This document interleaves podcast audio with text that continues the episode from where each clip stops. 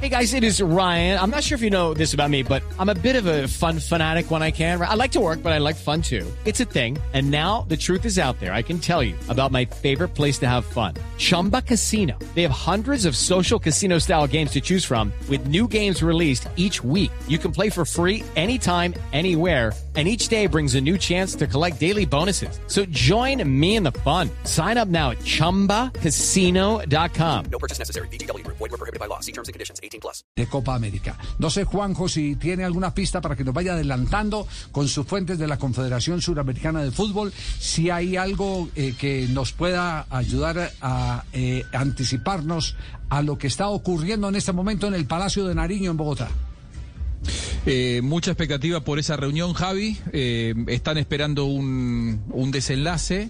¿Cuál es la situación de- del, del ministro Lucena en este momento, Javi? Con eh, ministro ah, se va, se va, va, va a perder Colombia a tal vez el ministro más carismático eh, o director de Coldeportes que ha tenido, yo me atrevería En a los decir, últimos años. en todos estos años de creación El de más del Coldeportes. deporte. No, no, no hay, no, yo, yo le digo, desde la creación de con Humberto Zuluaga Monedero, que fue el primer director de Coldeportes, nunca había tenido un ministro tan carismático y tan conectado con los deportistas.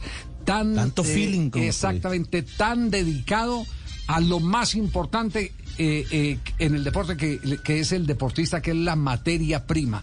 Lejos de todas las consejas políticas, lejos eh, de todo lo que caracterizó las últimas administraciones, desde donde hubo eh, chequera libre para pagar hasta plebiscitos. Era un deportista más. Era un deportista más, un deportista Bueno. más que administró los recursos del Estado para los deportistas. no solo con los deportistas estaba muy cerca y estaba trabajando muy bien. Eh, me parece, me parece eh, que Sí. no cayó muy bien en la Confederación Sudamericana la, la salida de Lucena. Cre- eh, habían trabajado muy bien, estaban muy contentos, era el gran interlocutor y probablemente esta posición debilitada del ministro no ayude demasiado para lo que puede definirse en, las en los próximos minutos.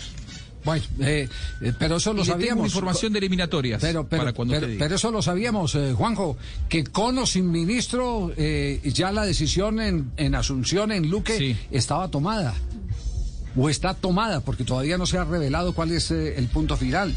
Nos encantaría equivocarnos, nos encantaría equivocarnos, porque entregar una Copa América es entregar en medio de esta revuelta social algo que no tiene, eh, y lo digo desde lo profundo de mi corazón, no tiene que ver absolutamente nada con todos los problemas sociales que tiene el, el- el país que necesita soluciones de la base, de, en educación, en salud, en tantas cosas, pero el único sedante que había aliciente era un torneo como la, como la Copa América. Otros pensarán distinto y respetamos el pensamiento de los otros. Ni más faltaba, por eso esperamos que entiendan también el nuestro.